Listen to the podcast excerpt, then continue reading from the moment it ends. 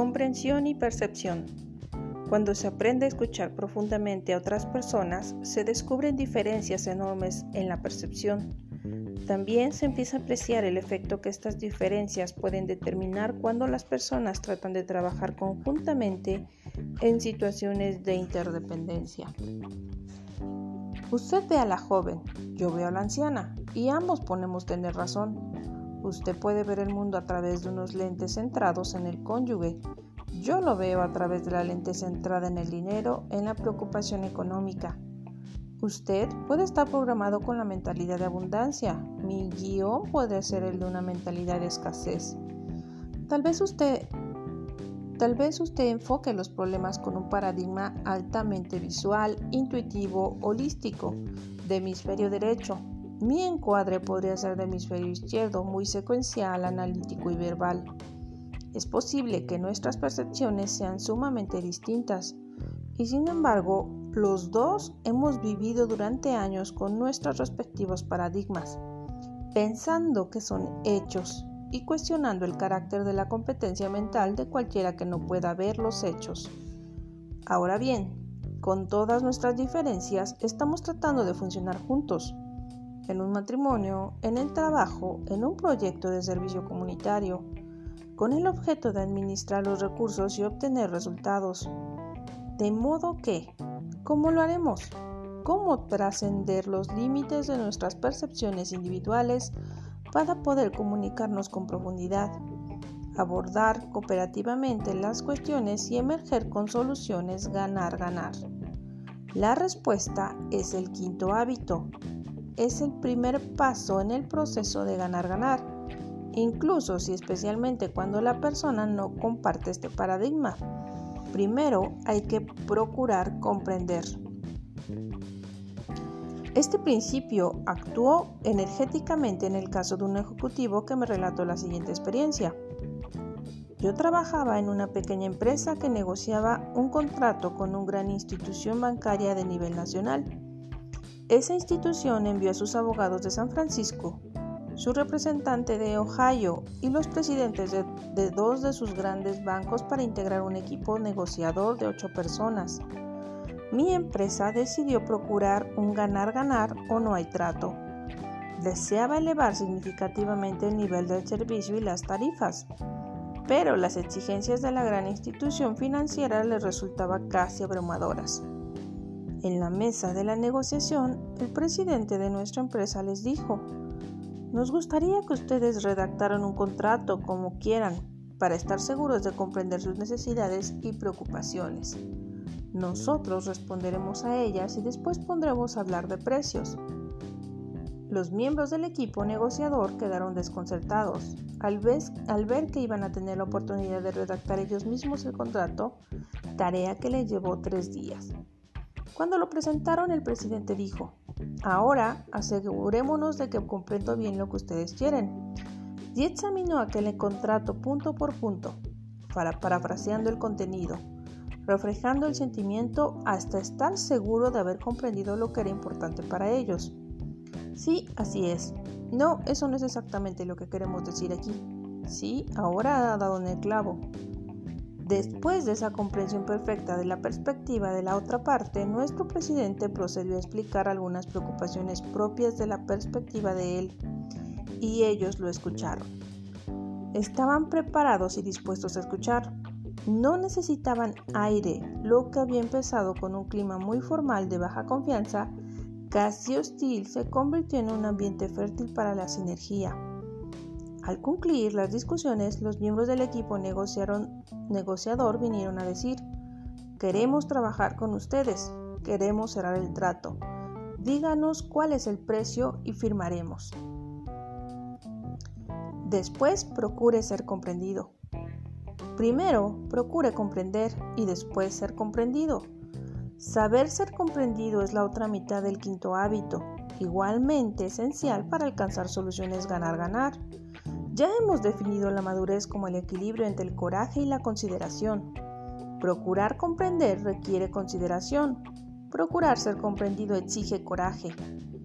Para el ganar-ganar se necesita un alto grado de una y otra.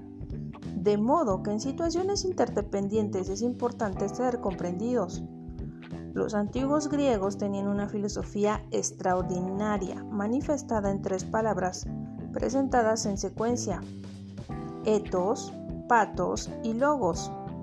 sostengo que esas tres palabras contienen la esencia de procurar primero comprender y realizar planteamientos efectivos. Etos es la credibilidad personal, la fe que la gente tiene en nuestra integridad y competencia. Es la confianza que inspiramos nuestra, nuestra cuenta bancaria emocional. Patos es el lado empático. El sentimiento significa que uno está alineado con el impulso emocional de la comunicación de otra persona. Logos es la lógica, la parte razonada de la exposición. Obsérvese la secuencia etos, patos, logos. El carácter, la relación y después la lógica de la exposición. La mayor parte de las personas en sus exposiciones van directamente a logos, a la lógica del cerebro izquierdo de las ideas. Tratan de convencer a los otros de la validez de esa lógica sin primero tomar en consideraciones etos y patos.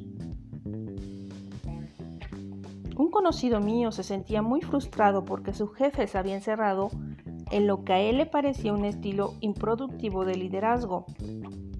¿Por qué él no hace algo? me preguntó. Le he hablado sobre ello, tiene conciencia de lo que pasa, pero no hace nada. Bien, ¿por qué no le hace un planteamiento efectivo? Lo hice, me respondió. ¿Cómo define usted lo efectivo? ¿A quién mandan de nuevo a la escuela cuando el vendedor no vende? el comprador. Efectivo significa que da resultado, significa P sobre CP. ¿Cree usted el cambio que quería? ¿Construyó la relación en el proceso? ¿Cuáles fueron los resultados de su planteamiento?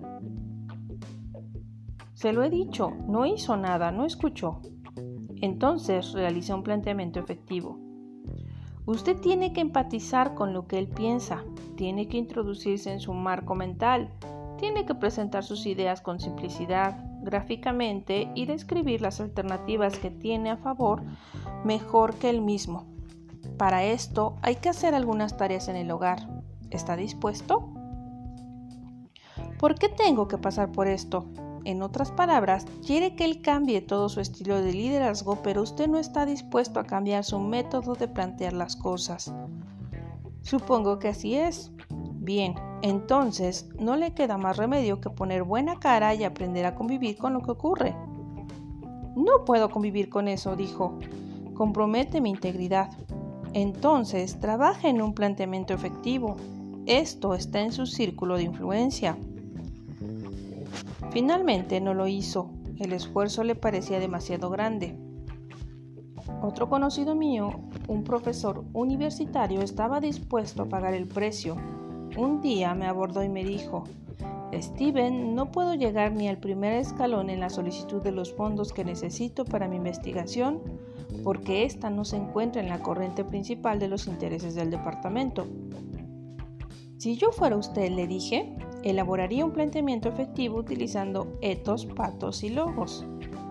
Sé que usted es sincero y que la investigación que quiere hacer aportaría grandes beneficios, describa la alternativa que a ellos privilegian mejor que lo que puedan hacerlo ellos mismos. Demuestre que los comprende profundamente y después explique cuidadosamente la lógica que hay detrás de su demanda. Bien, lo intentaré, me prometió. ¿Quiere practicarlo conmigo? le ofrecí. Estuvo de acuerdo, de modo que hicimos un ensayo general de su enfoque. Cuando llegó el momento, él empezó diciéndome, Permítanme primero ver si comprendo cuáles son sus objetivos y sus preocupaciones acerca de este planteamiento y de la posibilidad de recomendar que se satisfaga mi demanda. Se tomó tiempo para hacer lenta y gradualmente. En la mitad de la exposición que demostraba la profundidad de su comprensión y del respeto que sentía por el punto de vista de ellos. Un profesor se volvió hacia otro, le hizo una señal con la cabeza y dirigiéndose de nuevo a mi amigo le dijo, está bien, tendrá su dinero. Cuando uno puede exponer sus ideas con claridad, concretamente, gráficamente y lo que es más importante en su contexto, en el contexto de una comprensión profunda de los paradigmas y las preocupaciones de los otros, consigue aumentar significativamente la credibilidad de las propuestas que presenta. Uno no está trincherado en sus propias cosas, emitiendo una retórica grandilocuente subiendo un cajón vacío. Uno verdaderamente comprende. Y cómo comprende lo que expone podría ser incluso diferente de lo que pensó en un principio. En el quinto hábito nos eleva a un nivel de mayor precisión, mayor integridad en las exposiciones, y la gente lo sabe. Saben que uno está presentando ideas en las que auténticamente cree, tomando en cuenta la totalidad de los hechos y percepciones conocidos y que ello será beneficioso para todos. Persona a persona.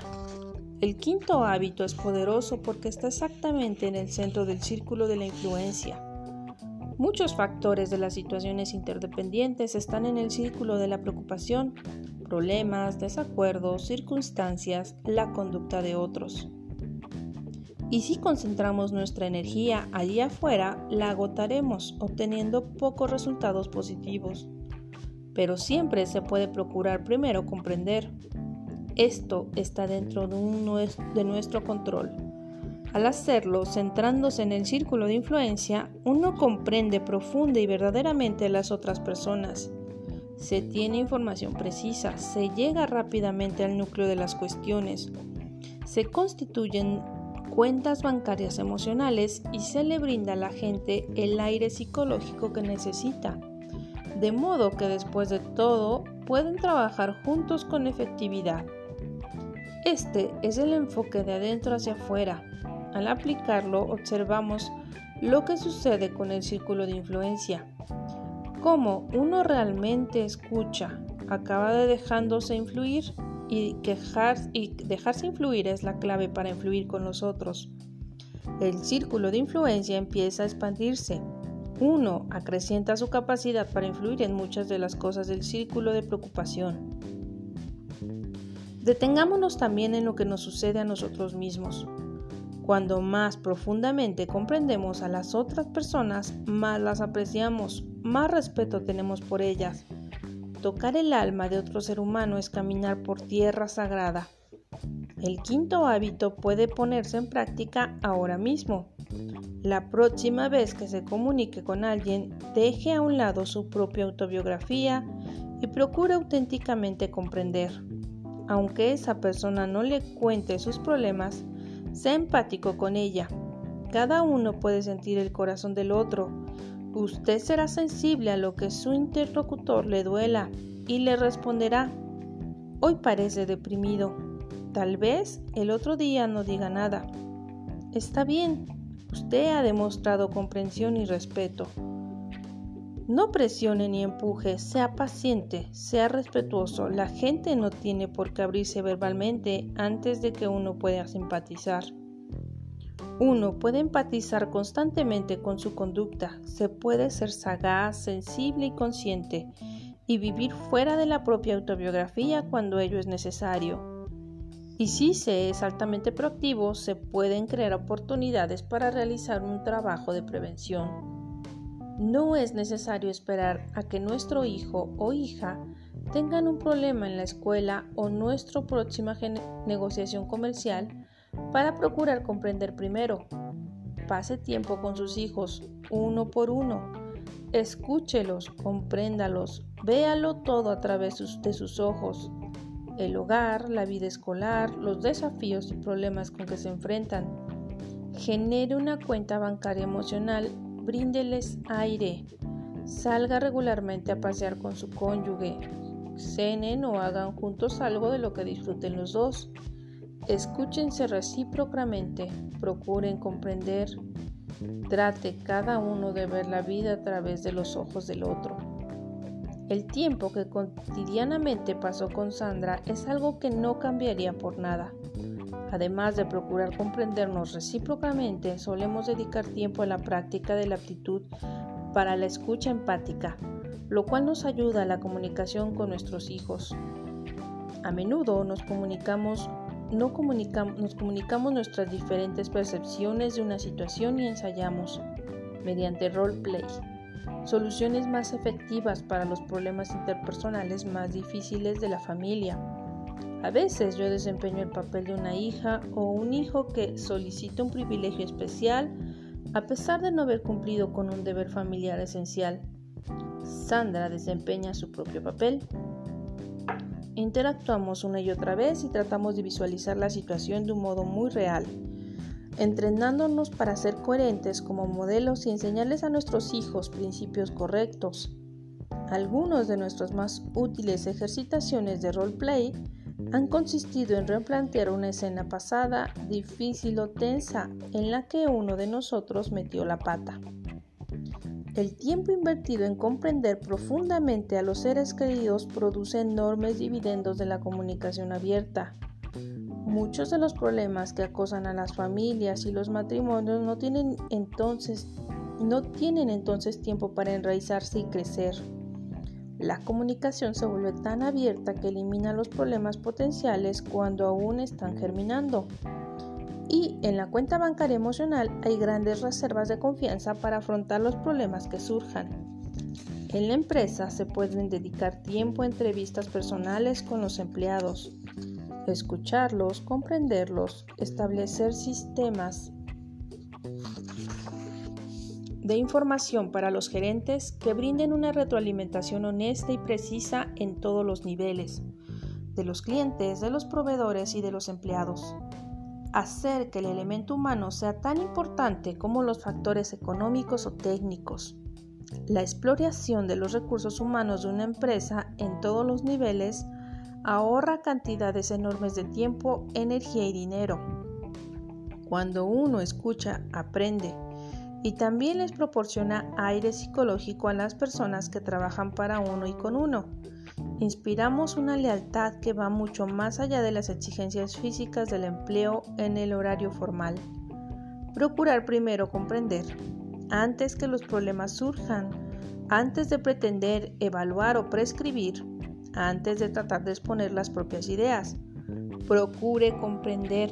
Este es un hábito poderoso de interdependencia efectiva. Cuando real y profundamente nos comprendamos unos a otros, abrimos las puertas a soluciones creativas y terceras alternativas. Nuestras diferencias ya no constituyen obstáculos para la comunicación y el progreso. En lugar de ello se convierten en las piedras firmes de un terreno em, embarrado que nos conduce a la sinergia. Sugerencias prácticas. 1. Elija una relación en la que usted sienta que, la cuenta bancaria emocional está en números rojos. Trate de comprender y describir por escrito la situación desde el punto de vista de la otra persona. En la próxima interacción, escuche para comprender comparando lo que se escucha con lo que haya escrito. ¿Hasta qué punto eran válidos sus supuestos? ¿Comprendió realmente la perspectiva de ese individuo?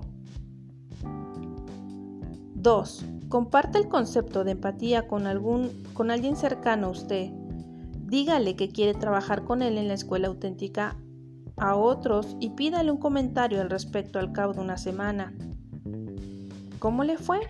¿Cómo hizo que se sintiera aquella persona? 3. La próxima vez que tenga la oportunidad de observar a otras personas comunicándose, tápese los oídos durante unos minutos y mire. ¿Qué emociones se comunican? ¿No transmitibles solamente con palabras? 4. La próxima vez que se sorprende utilizando inadecuadamente una de las respuestas autobiográficas, sondeo, evaluación, consejo o interpretación, trate de convertir esta situación en un depósito mediante el reconocimiento y la disculpa. Lo siento, realmente no estaba tratando de comprender. ¿Podemos empezar de nuevo? 5. Base en la empatía su próximo planteamiento o exposición. Describa el otro punto de vista también o mejor que sus propios defensores. Después procure hacerse comprender dentro del marco de referencia de ellos.